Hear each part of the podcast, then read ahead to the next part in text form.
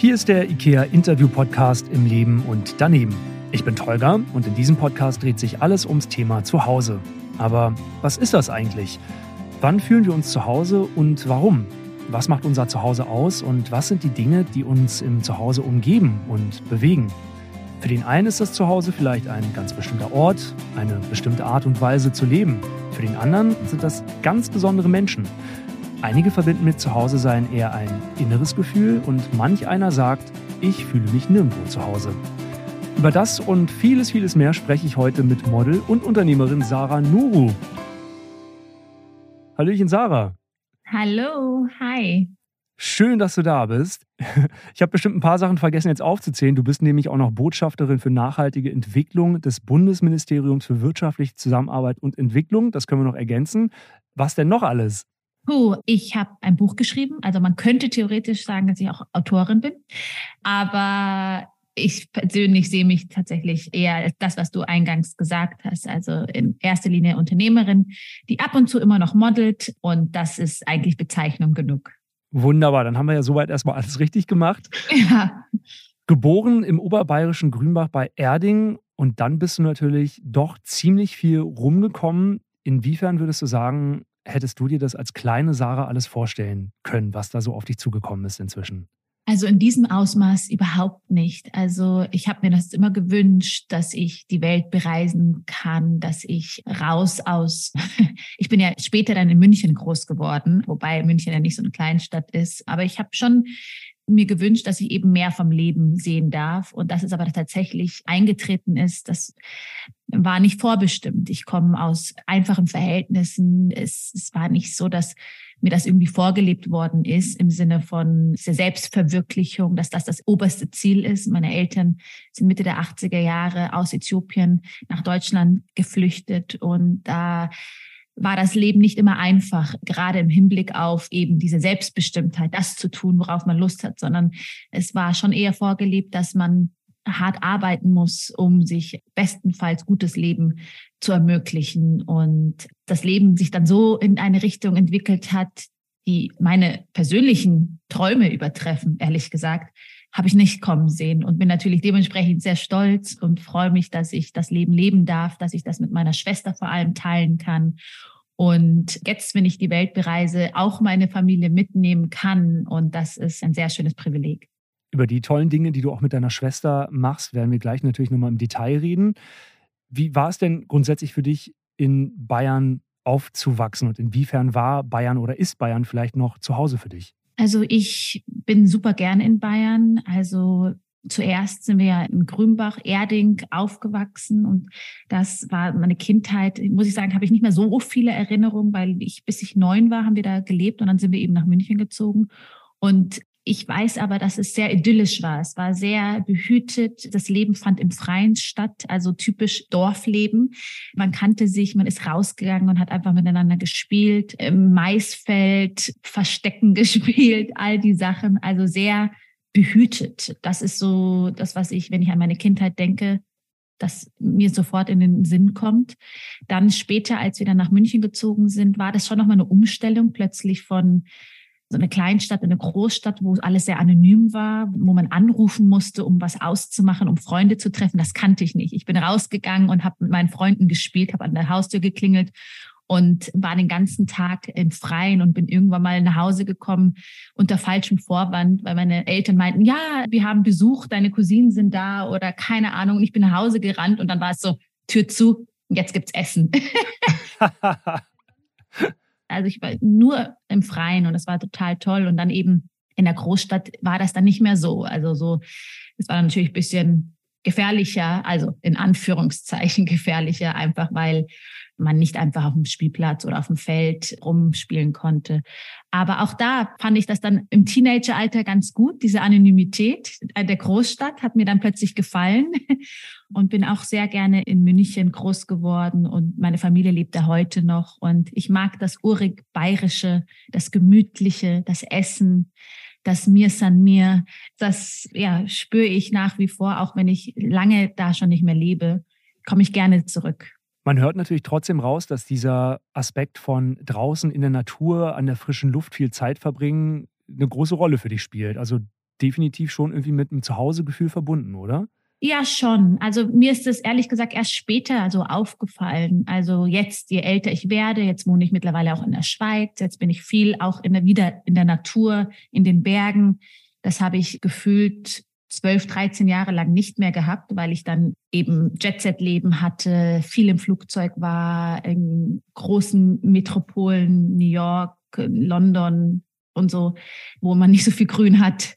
Und jetzt habe ich das Gefühl, dass ich wieder angekommen bin, zurück zum Ursprung und zurück zu meiner natürlichen Form irgendwie. Also ich mag das gern, diesen Ausgleich. Wenn ich dich jetzt frage, was zu Hause für dich bedeutet, was würdest du antworten? Wie würdest du den Begriff, die Begrifflichkeit zu Hause für dich definieren, Sarah? Also ich glaube in erster Linie da, wo meine Familie ist und das ist so für mich zu Hause. Also ich assoziiere das sehr stark an Menschen, die mir naheliegen. Sehr lange war ich sehr rastlos. Also dieses Jet-Set-Leben führt dazu, dass man eben dieses rastlose Leben dann auch, das in einem übergeht und man nicht das Gefühl von Heimat und Zuhause und Wurzeln hat. Also diese Entwurzelung hatte ich dann sehr stark. Und sobald ich aber mit einem Familienmitglied zusammen war, sei es dann in einem Hotel, habe ich mich schon heimischer gefühlt, weil ich eben nicht alleine war. Also ich verbinde Heimat auch immer mit Zugehörigkeit, mit Gemeinschaft und Zusammensein. Ich könnte mir vorstellen, dass ganz viele junge Menschen, vor allem jetzt dann in deinem Fall junge Mädchen, junge Frauen, das vielleicht ein Stück weit unterschätzen. Gerade dieses Modelleben, du hast gerade von Jet Set gesprochen, dass man eben doch sehr, sehr viel unterwegs ist und vielleicht dann so dieses Gefühl für Heimat dann irgendwie verliert oder dann auch so ein bisschen lost ist und auf der Suche nach einem Zuhause ist. Meinst du, das führt manchmal zu Problemen oder unterschätzen das wirklich viele Menschen? Ich glaube, dass es einen gewissen Zeitraum, ich glaube, dass es so mit 18, 19, wenn man gerade irgendwie sich entkapselt von zu Hause, dann ist es genau richtig. Dann finde ich das gut, dass diese Entwurzelung Flügel haben und einfach irgendwie aus dem Koffer zu leben und nicht zu wissen, wo man irgendwie ankommt. Oder ich glaube, das gibt so eine Phase im Leben, das war bei mir so im Anfang meiner 20er Jahre, hat mir das überhaupt nicht gefehlt. Ich glaube, je älter ich dann wurde, so mit 26, 27 hat es dann angefangen, dass diesen Rückzugsort mir gefehlt hat. Und ich glaube, dass, dass junge Menschen in dem Moment, wo man drinnen steckt, vielleicht gar nicht missen. Aber dass es früher oder später einen dann schon einholt. Und ich glaube, es ist wichtig, dass man immer wieder so Rückzugsorte hat, wo man ankommt, wo man eben auch auftanken kann, wie man diese Phasen hat und dann auch diesen Ort hat, wo man das tun kann, dann ist das schon sehr viel wert. Bekannt geworden bist du durch Germany's Next Topmodel, ist ja jetzt auch schon einige Jahre her tatsächlich. Wahnsinn, wie schnell die Zeit vergeht. Du hattest super viele spannende Jobs, bestimmt auch welche, die sehr viel Spaß gemacht haben. Irgendwann hast du ja aber für dich gemerkt, hui, das ist irgendwie eine Branche, die mich vielleicht nicht zu 100 Prozent glücklich macht. Und da ist ja ganz konkret etwas vorgefallen, wo dieser Moment für dich sich so ein bisschen herauskristallisiert hat.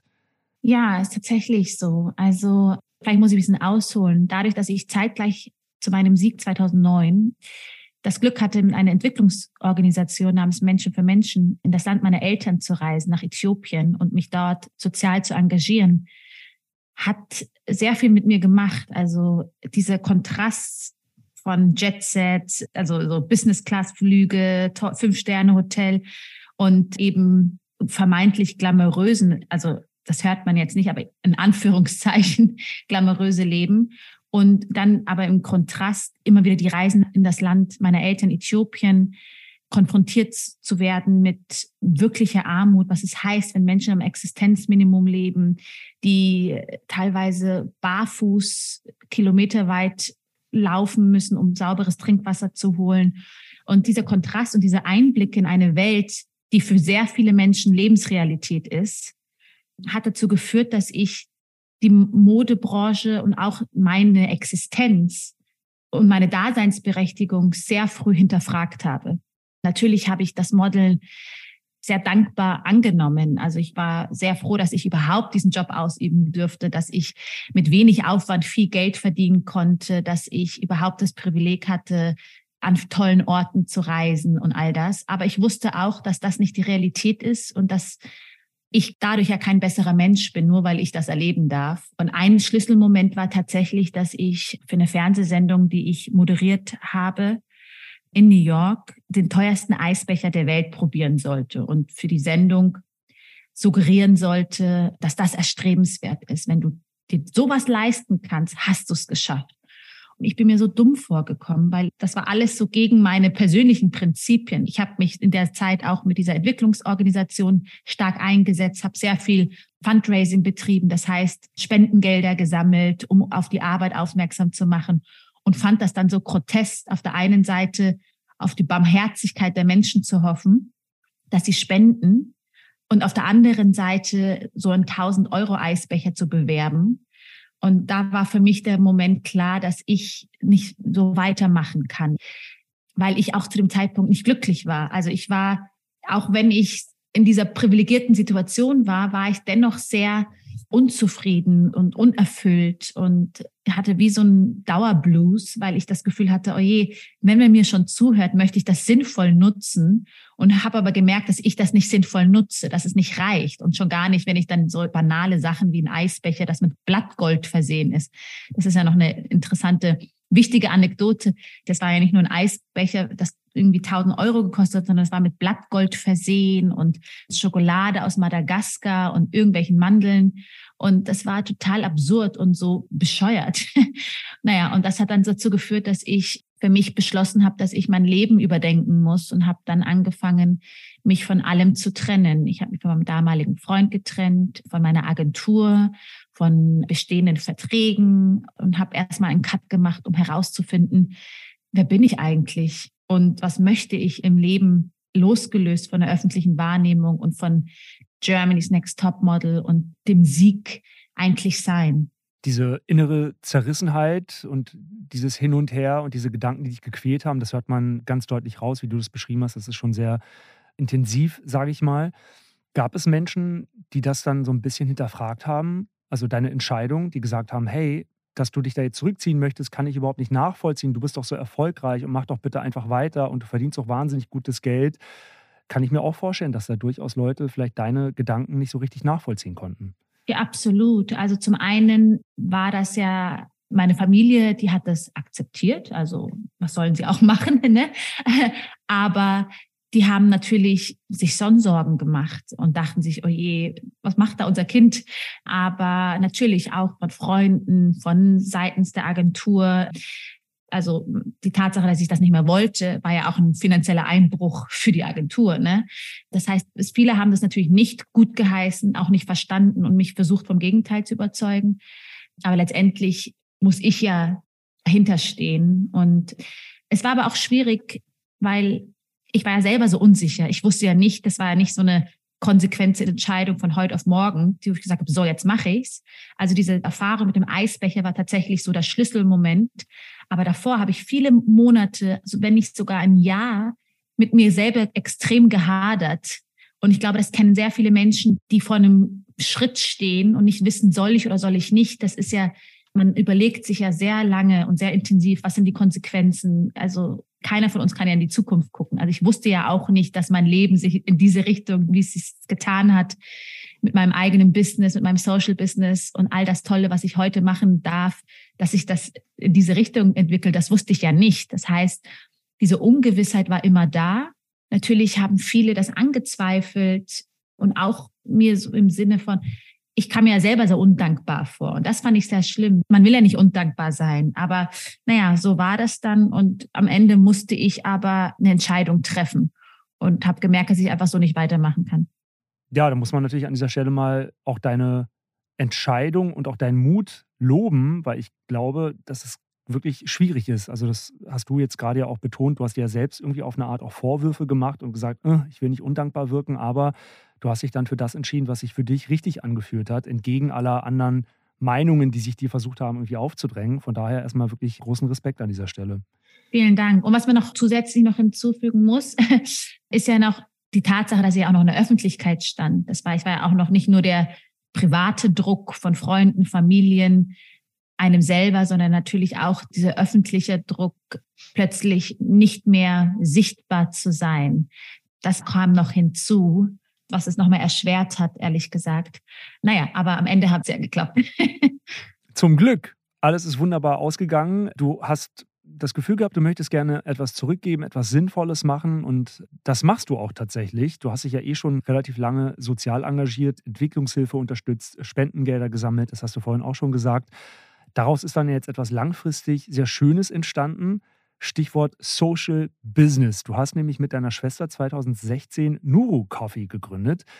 Eigenen Kaffee haben, das stelle ich mir so ganz grundsätzlich erstmal ziemlich cool vor, oder? Ja, das stimmt. Ich habe mir, bevor wir jetzt angefangen haben zu quatschen, habe ich mir noch eine schöne Tasse Kaffee gemacht und dann, ich freue mich, jeden Morgen erfreue ich mich an unserem Produkt und denke mir, wie schön, dass wir das tun können und dass ich nicht nur damit Gutes tun kann, sondern auch Gutes bekomme. Und ja, das macht mich und auch uns, meine Schwester und auch das ganze Team, wir sind ja nicht mehr alleine, zum Glück, sehr stolz. Eine grandiose Geschichte, die natürlich hinter deinem eigenen Kaffee steckt. Fangen wir mal ganz am Anfang an. Was war so deine Motivation oder deine erste Idee? Wie bist du überhaupt darauf gekommen zu sagen, ey, ich möchte vielleicht einfach mal meinen eigenen Kaffee rausbringen mit meiner Schwester zusammen? Also die ursprüngliche Idee war eigentlich eine ganz andere. Uns ging es nie darum, Unternehmerin zu sein und ein Business zu starten und so Female Founders, was jetzt sehr hip ist, sondern es ging immer in erster Linie darum, wie wir das Land unserer Eltern Äthiopien von einer neuen Perspektive zeigen können. Also gerade weil ich viel ja in Äthiopien war und ich Spendengelder gesammelt habe und Fundraising betrieben habe, war das immer im Kontext mit der Bedürftigkeit der Menschen im Land, die armen Afrikaner, die die Hilfe des Westen braucht. Und gerade die Äthiopier sind immer wieder auf mich zugekommen, haben gesagt, Sarah, wir sind so viel mehr als das. Ja, das Land ist arm, gehört zu den ärmsten Ländern der Welt. Wir haben viele Probleme. Trotzdem sind wir mehr als das. Und ich habe das zu Beginn nicht verstanden. Aber als ich immer wieder in Äthiopien war und auch gerade in dieser Phase dieser Selbstfindung, also ich hatte dann alles aufgegeben und musste mich ja selber finden, bin aber in der Zeit immer wieder nach Äthiopien gereist, war auch auf dieser Suche nach, was kann ich tun? was sinnstiftend ist. Das war ja auch mit der Grund, warum ich ja alles gekattet habe, war, weil ich etwas tun wollte, das über mich hinausgeht, über meine Selbstbeweihräucherung und so. Und so kamen wir also auf die Idee, wie können wir eine Alternative zum herkömmlichen Spendenmodell schaffen? Also weg von diesen Bitte spendet hin zu auf Augenhöhe dem Land helfen aber nachhaltig helfen. Und so sind wir auf ein Konzept des Social Business gestoßen, dass man durch wirtschaftliches Handeln Gutes tut, indem wir Arbeitsplätze schaffen, indem wir faire Preise zahlen, indem wir ein Arbeiten auf Augenhöhe generieren so dem Land zu helfen. Und das war so die Idee. Natürlich hatten wir überhaupt keine Ahnung, wie wir das machen sollten. Also meine Schwester und ich, wir waren, ich war, keine Ahnung, 25 und hatte gerade alles irgendwie, ich muss überlegen, war ich 25? Ja. Also wir haben 2014, ehrlich gesagt, uns damit auseinandergesetzt. Sind das erste Mal nach Äthiopien gereist im Auftrag des Cafés. Also es war ein Buch, das mir ein Freund geschenkt hat mit dem Titel Start Something That Matters. Also starte etwas, was zählt. Und das war für mich wie so mein Calling, weil ich war ja in dieser Suche nach eine neue Berufung in Anführungszeichen. Und dieses Buch hat mich so inspiriert und in dem Buch beschreibt das Konzept des Social Business. Genau, dass man eben durch wirtschaftliches Handeln Gutes tun kann. Und ich fing immer an, weiter mich mit dem Thema auseinanderzusetzen. Ich habe zu dem Zeitpunkt mit meiner Schwester zusammen gewohnt. Wir sind von München nach Berlin gezogen und in unsere WG haben wir angefangen zu brainstormen. Wie können wir dieses Konzept des wirtschaftlichen Handeln und damit Gutes tun mit dem Land Äthiopien verknüpfen? Und Äthiopien ist das Ursprungsland des Kaffees. Der Kaffee wirklich ein großer Bestandteil der Wirtschaft. Und so war es für uns der Wunsch, ja, dass wir eben Kaffee aus Äthiopien importieren wollen. Und wir waren super naiv. Wir hatten überhaupt keine Ahnung, was das heißt und sind 2014 das erste Mal ins Landesinnere gefahren. Sehr naiv und mussten feststellen mit Erschrecken, wie wenig Ahnung wir eigentlich davon haben, wie der Kaffee produziert wird. Also wir trinken alle mit einer Selbstverständlichkeit unseren Kaffee, aber dass es so viel Fleißarbeit ist. Wenn, also diese Reise hat uns wachgerüttelt, ehrlich gesagt. Davor waren wir sehr naiv und waren so, ja, dann importieren wir halt Kaffee und dü, dü, dü, dü, und sehr so blauäugig. Und als wir dann vor Ort waren und gesehen haben, dass es gerade Frauen sind, die stundenlang in der prallen Sonne stehen, Tausenden, wirklich Abertausende von Bohnen, defekte Kaffeebohnen von undefekten Bohnen mit der Hand aussortieren Und das eben für Stunden in der prallen Sonne, das hat uns so wachgerüttelt und auch beschämt, weil wir gemerkt haben, wie wenig wir Ahnung haben und auch was für einem Verhältnis, also das, was wir konsumieren und wie viel wir bereit sind dafür zu zahlen. Also wirklich wenig. Also wir kriegen ja den Kaffee hinterhergeschmissen und dass aber so viel Arbeit dahinter steckt. Und das hat uns ehrlich gesagt so bestärkt zu sagen, jetzt erst recht. Also wir wollen diese Geschichte erzählen. Wir wollen den Menschen hinter der Bohne ein Gesicht geben. Wir wollen die Arbeitsbedingungen zum Vorschein bringen. Wir wollen ein Verständnis schaffen, weil wir glauben, erst wenn ein Bewusstsein da ist, was dahinter steckt, auch die Bereitschaft da ist, mehr zu zahlen. Und so hat es dann angefangen, dass wir uns 2014 wirklich reingefuchst haben und überlegt haben, wie kriegen wir jetzt den Kaffee nach Deutschland vor allem, aber was gibt es für verschiedene Möglichkeiten, also Herstellungsmöglichkeiten, wie können wir es besser machen. Naja, am Ende hat es drei Jahre gedauert, bis wir dann die erste Kaffeepackung in unseren Händen hielten und ja angefangen haben, den zu vertreiben. Das habe ich ein bisschen ausgeholt, tut mir leid. Das ist super. Total spannend und aufregend, das mal so detailliert aufgedröselt auch zu hören. Definitiv eine ganz andere Dankbarkeit, die man dann wahrscheinlich spürt, wenn man Kaffee konsumiert und eben auch diese Background-Geschichte dazu kennt, oder? Total. Also ehrlich gesagt hat das so einen Impact gehabt, also auf alles, was ich heute konsumiere. Also wir sind ja mittlerweile jetzt 2022 sehr aufgeklärt, was es heißt Nachhaltigkeit und nachhaltiger Konsum. Aber 2014, 15 war das noch nicht so allgegenwärtig und ich habe nie hinterfragt, woher kommen die Sachen, die wir konsumieren und unter welchen Bedingungen werden die Sachen produziert, auf welchen Kosten, auf welche harte Arbeit können wir das genießen. Und das hat mit dieser Reise angefangen, dass ich nicht nur Kaffee hinterfragt habe, auch andere Sachen, natürlich Kleidung, aber auch Wein, all das, da steckt ja immer Man- und Woman-Power dahinter, die diese Arbeit ja leisten. Und oftmals steht es leider in keinem Verhältnis zu dem, was wir bereit sind zu zahlen. Und da setzen wir an, weil wir wissen natürlich auch, dass wir ja das Rad nicht neu erfinden. Also kein Mensch hat, wenn wir ehrlich sind, auf eine weitere Kaffeesorte gewartet und schon gar nicht von zwei Schwestern, die keine Ahnung haben. Aber wir haben uns zur Aufgabe gemacht, dass wir eben ein Bewusstsein schaffen und auch die Menschen motivieren wollen, auf nachhaltige Produkte zu setzen und lieber weniger konsumieren. Bei uns geht es nicht darum, dass sie jetzt extrem viel trinken, sondern lieber weniger, aber dafür gute Sachen und nachhaltig produzierte Sachen. Und da sehen wir unsere Aufgabe und das ist das, was uns auch antreibt. Und wenn die dann, keine Ahnung, einen anderen Kaffee trinken, dann, solange der nachhaltig ist, dann haben wir unseren Job getan, ja. Du und deine Schwester, ihr helft mit eurem Kaffee vor allem ja auch Frauen in Äthiopien. Was würdest du denn sagen, sind die größten Herausforderungen, mit denen sich Frauen dort auseinandersetzen müssen, jetzt im Vergleich vielleicht zu ja, den Frauen in Deutschland? Also es ist ja leider kein Geheimnis, dass wir in keinem einzigen Land dieser Welt die Gleichstellung von Männern und Frauen erreicht haben. Sowohl in Deutschland nicht, aber auch in Äthiopien noch viel weniger. Und es ist einfach so, dass die Frauen entlang der Wertschöpfungskette die meiste Arbeit leisten, aber am wenigsten entlohnt werden. Also was uns auch aufgefallen ist, wir reisen jedes Jahr dorthin, verhandeln mit den Bauern und Bäuerinnen immer nach jeder Ernte den Kaffee und die Preise. Und also ein Verhandlungstisch sitzt nicht eine einzige Frau. Und das heißt, wenn es darum geht, zu bestimmen, darum geht auch ein Mitspracherecht zu haben, sind die Frauen nicht anwesend, haben kein Recht. Und was wir auch gemerkt haben, ist, dass der Kaffee ja nicht überall wächst in Äthiopien und dass gerade wir haben uns so, was ist mit den Frauen, die keinen Zugang zum Kaffeehandel haben? Was passiert mit ihnen?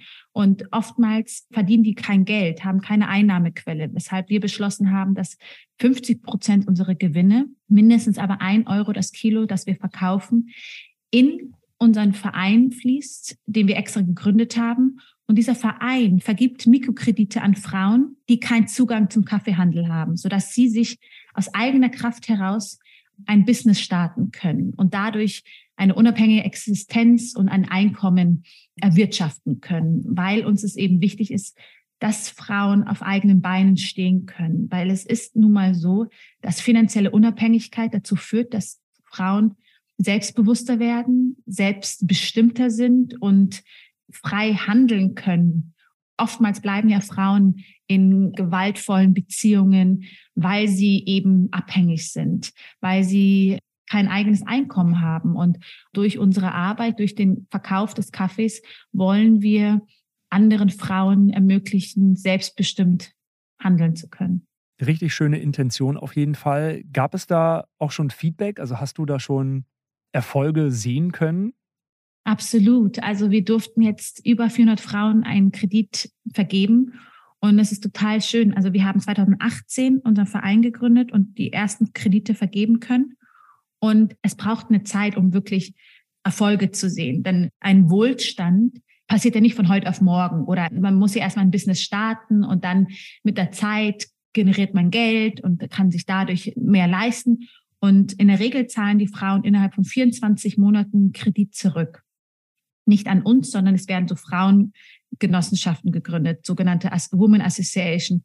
Also 2018 haben wir die erste Kredite vergeben und 2020 konnten wir die ersten Ergebnisse sehen, weil es eben braucht, ja, bis ein Wohlstand entsteht. Und es ist total schön zu sehen, dass die Frauen, also eine hat zum Beispiel mit ihrem Kredit einen Kornspeicher gebaut weil sie gemerkt hat, dass natürlich manchmal ist eine Ernte nicht so gut und die Preise sind total im Keller oder steigen extrem. Und sie hat dann einen Kornspeicher gebaut und hat Getreide auf Vorrat gekauft, so dass sie, wenn eben mal eine Ernte nicht gut ausfällt, sie viel mehr auf Lager hat und sie dann höher verkaufen kann. Eine andere hat angefangen mit Animal Fattening, also Viehzucht zu betreiben. Und es ist nicht nur eine finanzielle Unterstützung, sondern es macht sehr viel auch mit dem Selbstwertgefühl der Frau aus. Plötzlich hat sie den Mut, auch mal sich gegen ihren Partner zu behaupten, weil sie weiß, dass sie eben ihr eigenes Geld hat. Für ihre Kinder kann sie plötzlich Wechselkleidung kaufen.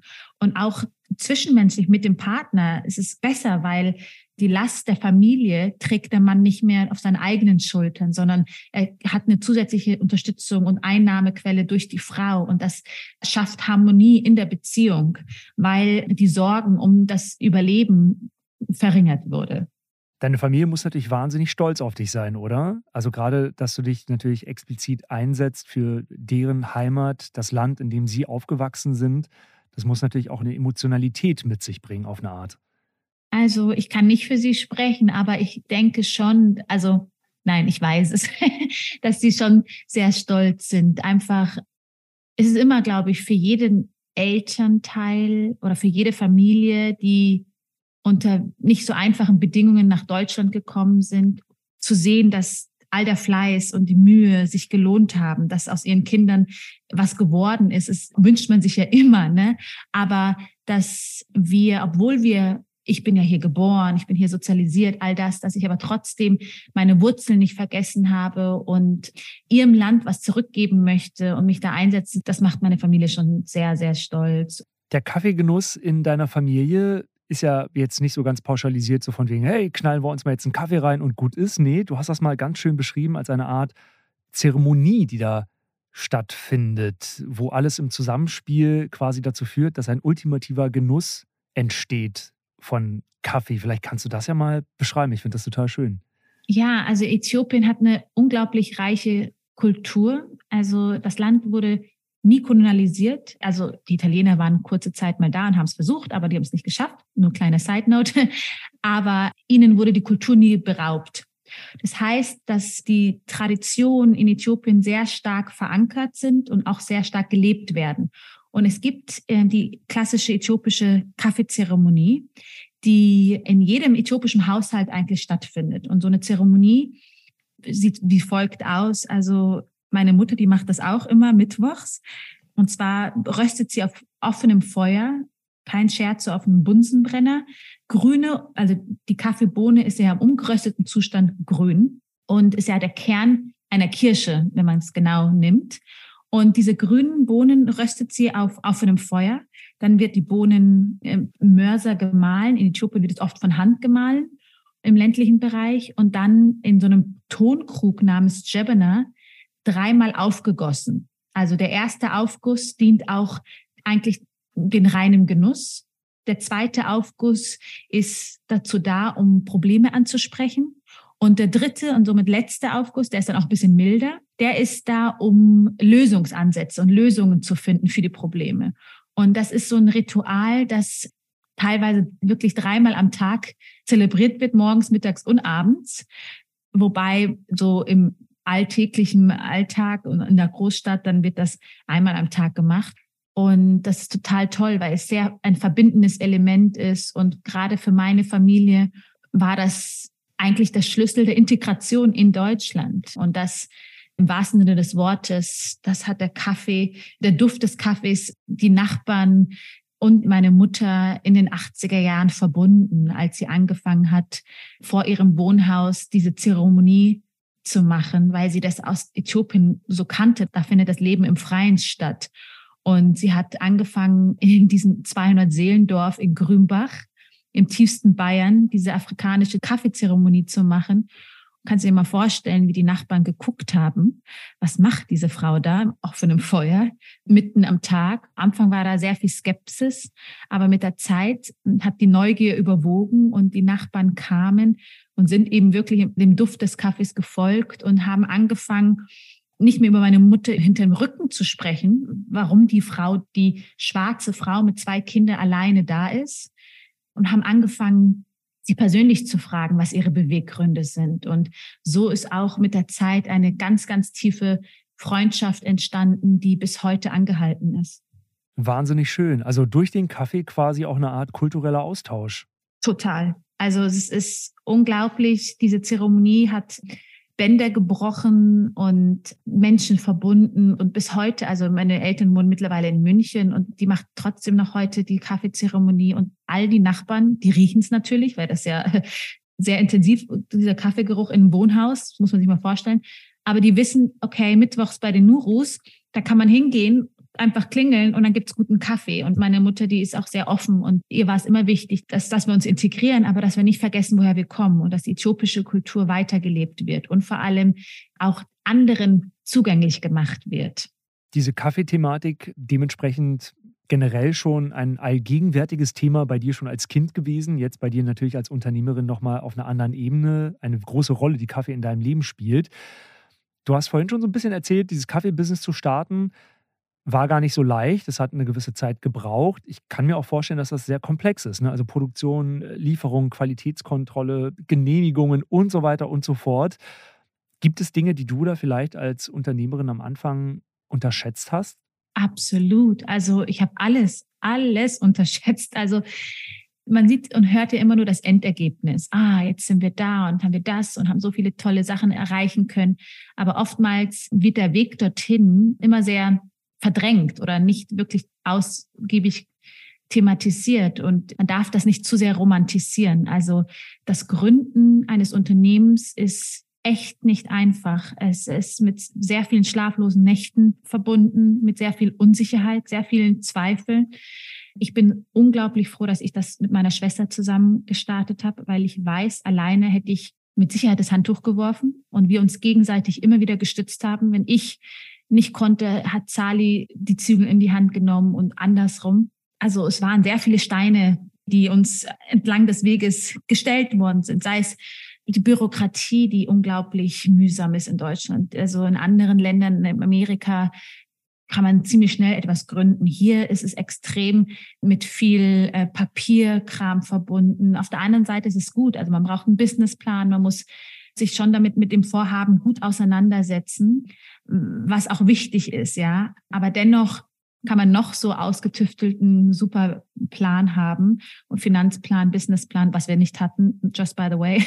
Aber trotzdem kommen noch so viele ungewisse, unvorhersehbare Situationen auf einen zu, die man überkommen muss und um es so ein bisschen konkretisieren. Also für uns war zum Beispiel, als wir unseren Finanzplan aufgestellt haben und unsere Ersparnisse zusammengekratzt haben, um eine GmbH zu gründen, dass wir dann auch gar nicht gecheckt haben, dass eigentlich 2,19 Euro Kaffeesteuer pro Kilo noch reinkommen.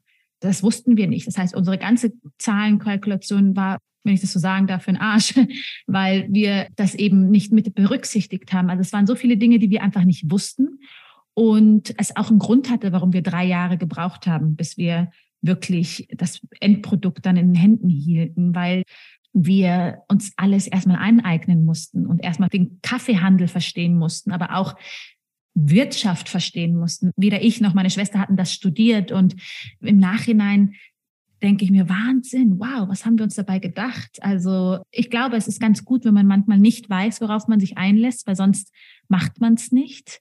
Du meinst, weil man dann zu abgeschreckt wäre im Zweifel? Ja, ohne, ich will jetzt keine Illusion zerstören, aber ich halte nichts davon, einfach zu sagen, ja, einfach mal machen.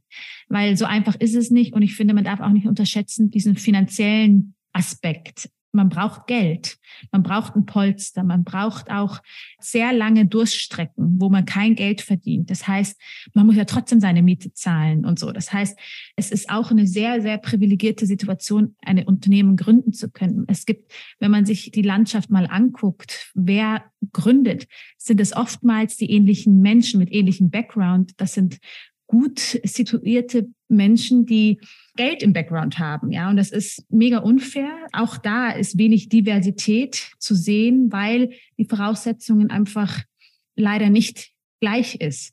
Und ich finde auch in der Hinsicht müsste man eigentlich das Gründen ein bisschen erleichtern, dass eine GmbH, dass man nicht 25.000 Euro Startkapital braucht. Okay, man kann auch sagen 12,5. De facto braucht man eigentlich nur 12.500, aber trotzdem ist es auch nochmal eine Summe. Und dann muss man ja, naja, ich hole jetzt wahrscheinlich aus. Aber man muss ja auch nicht im großen Stil, man kann ja auch ein Einzelunternehmen starten, eine UG, da braucht man dieses ganze Startkapital nicht, aber das muss man ja erstmal alles wissen. Auf jeden Fall super spannend auch zu sehen, dass du da komplett in der Thematik inzwischen drin bist. Ich könnte mir vorstellen, dass viele dann sagen, ach, Sarah Nuru, das ist doch die aus dem Fernsehen, die sitzt da wahrscheinlich nur mit ihrem Namen drauf und da steht jetzt irgendwie ihr Name auf der Kaffeeverpackung und irgendwie so richtig Ahnung hat sie wahrscheinlich auch nicht. Aber du hast dich dann natürlich super intensiv mit auseinandergesetzt und bist zu 100 Prozent in der Thematik drin.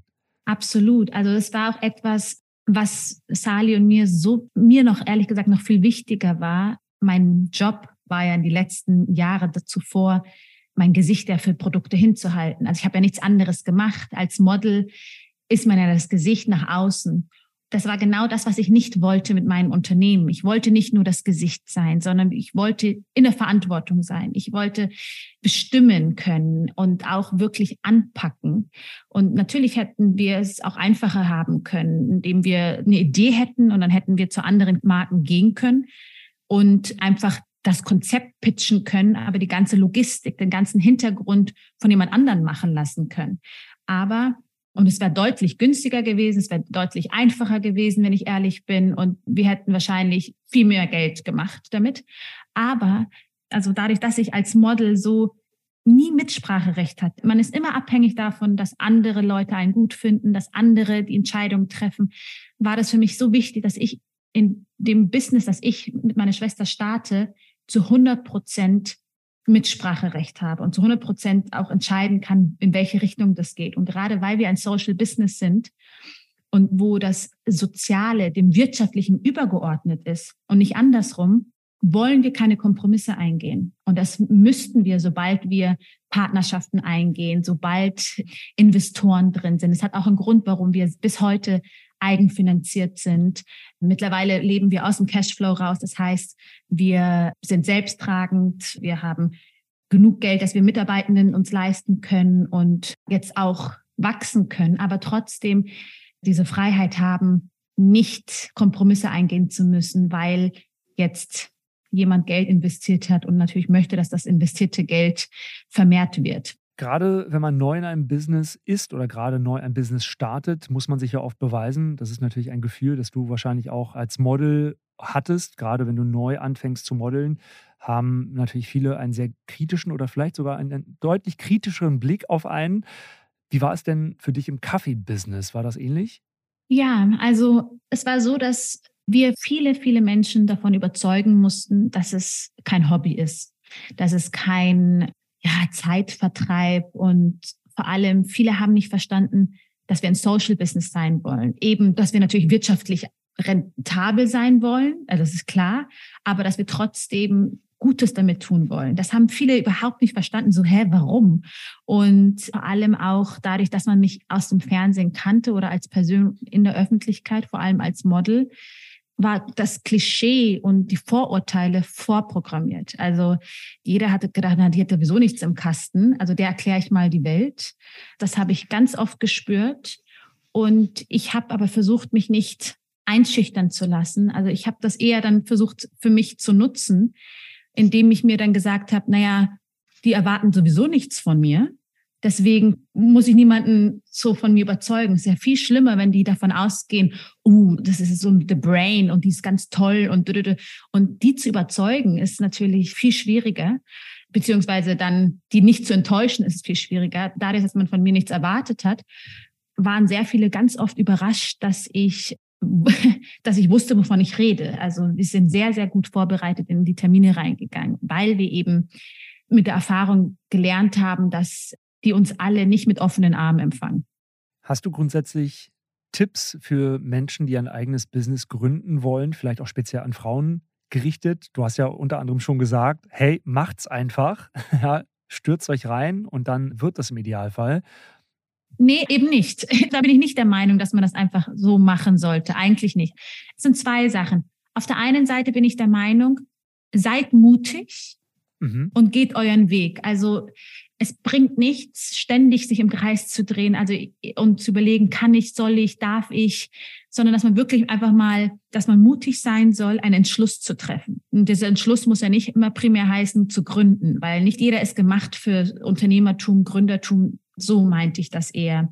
Im Hinblick auf das Gründen finde ich, dass es wichtig ist, dass man realistisch zu sich ist, im Sinne von, was kann ich mir tatsächlich leisten? Es gibt unglaublich gute Förderprogramme, es gibt auch Gründerzuschüsse. Es ist mit sehr viel Papierkram verbunden, aber es lohnt sich. Man kriegt dann, ich glaube, 80 Prozent, aber verhaftet mich nicht an, an das, was ich jetzt sage, aber man kriegt auf jeden Fall einen gewissen Anteil des bisherigen Gehalts für ein Jahr bezahlt. Und das lohnt sich, sich diesen ganzen Papierkram zu machen. Also man hat dann zumindest ein Jahr finanzielle Puffer, um sein Business zu starten. Ich bin auch der Meinung, was hilft, ist zweigleisig zu fahren. Vielleicht den sicheren Job nicht sofort zu kündigen, sondern erstmal zu reduzieren auf, keine Ahnung, 60 Prozent. So hat man zumindest so die Sozialversicherungsabgaben schon mal sicher das ist auch noch wichtig, dass man trotz allem in die Renten und die Altersvorsorge einzahlt, weil das darf man auch nicht vergessen. Aber gleichzeitig dann parallel an seinem Business zu arbeiten, um zu schauen, hey, funktioniert das überhaupt? Mag ich das? Und auch ist das Produkt oder das, was ich tun möchte, überhaupt gefragt? So setzt man nicht komplett alles auf eine Karte. Das finde ich wichtig. Also ich bin großer Fan von Zweigleisigkeit. Und es ist wichtig, dass man das, was man vorhat, auch wirklich, wirklich dafür brennt. Weil es kommen so viele Momente, wo man das Handtuch werfen möchte. Und wenn man nicht zu 100 Prozent hinter der Sache steht, ist die Reise schneller vorbei, als man denkt. Und man muss wirklich manchmal durch die Hölle gehen. Und es ist gut, wenn man weiß, warum. Und dieses Warum will ich das machen? Warum möchte ich gründen? Warum will ich mich selbstständig machen oder whatever? Das ist so wichtig, weil dann kann dir egal wer kommen und weil es werden sehr viele kommen, die das anzweifeln, warum du das machen möchtest und das hinterfragen, dann ist es ganz, ganz wichtig, dass man selber weiß, warum man das macht, weil man selber muss der größte Anker sein, weil kein anderer wird so sehr an dich glauben, wie du selber an dich glauben musst. Das ist total schön. Ich glaube, dass das auch sehr motivierend sein kann, so jemanden wie dich zu hören. Einfach weil du natürlich deinen Weg gegangen bist und auch sehr viele Kritiker hattest und viele Menschen, die das angezweifelt haben. Du hast ja eine ganze Branche schon fast hinter dir gelassen, um diesen Weg zu gehen und dich dahingehend zu verwirklichen auf eine Art, um zu sagen, ey, das, was ich jetzt wirklich auch mache, macht mich auf eine Art stolz und ich kann gleichzeitig auch was zurückgeben. Das ist natürlich eine wunderbare Intention und auch eine schöne Vision, die du da umgesetzt hast. Female Empowerment ist da natürlich ein schönes Stichwort, das wir an dieser Stelle nochmal highlighten können. Gibt es denn da für dich persönlich Ladies, generell in der Branche oder auch in deinem privaten Umfeld, wo du sagst, das sind wahnsinnig gute Vorbilder, die auch dich vielleicht ein Stück weit motiviert haben auf deinem Weg? Also ich tue mir immer so schwer, so speziell so ein, zwei Leute zu highlighten. Also ich finde grundsätzlich ist es so ein Typ Frau, die ich bewundere, die ihren Weg gehen. Und damit ist es nicht jetzt die erfolgreiche Geschäftsfrau, sondern ich bewundere die alleinerziehende Mutter, die jeden Tag ihr Bestes gibt, die ihre drei Kinder versorgt, aber trotzdem dann noch arbeiten geht und das irgendwie unter einem Hut bekommt. Ich bewundere, keine Ahnung, eine Anwältin, die beschließt, Bäckerin zu sein, weil sie ihre Leidenschaft des Backens nachgehen möchte. Das sind alles Frauen, die mutig sind, ihren eigenen individuellen Weg zu gehen. Und da gibt es kein Patentrezept. Und das sind einfach im täglichen Alltag Menschen, die ich begegne, die lebensbejahend sind. Das sind Menschen, die mich bewundern. Das sind die Frauen, die wir in Äthiopien begegnen. Die sind für mich die Heldinnen, weil die, obwohl sie mit so wenig auskommen müssen, trotzdem zufrieden sind, trotzdem dankbar sind, trotzdem morgens aufstehen und für ihre Kinder kämpfen. Und das sind alles Frauen, die ich zutiefst bewundere. Vielen Dank für dieses wahnsinnig spannende Gespräch und äh, bis zum nächsten Mal hoffentlich. Ja, vielen Dank. Es war sehr, sehr angenehm. Danke für den netten Austausch.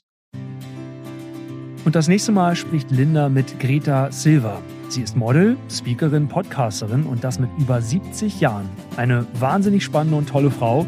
Sie verrät uns unter anderem Tipps, wie wir alle das Leben auch im Alter noch feiern können. Also unbedingt reinhören in die nächste Folge. Abonniert auch gerne diesen Podcast bei iTunes, Spotify, Deezer und überall, wo es Podcasts gibt. Und lasst uns wie immer auch gerne eine Bewertung bei Apple Music da.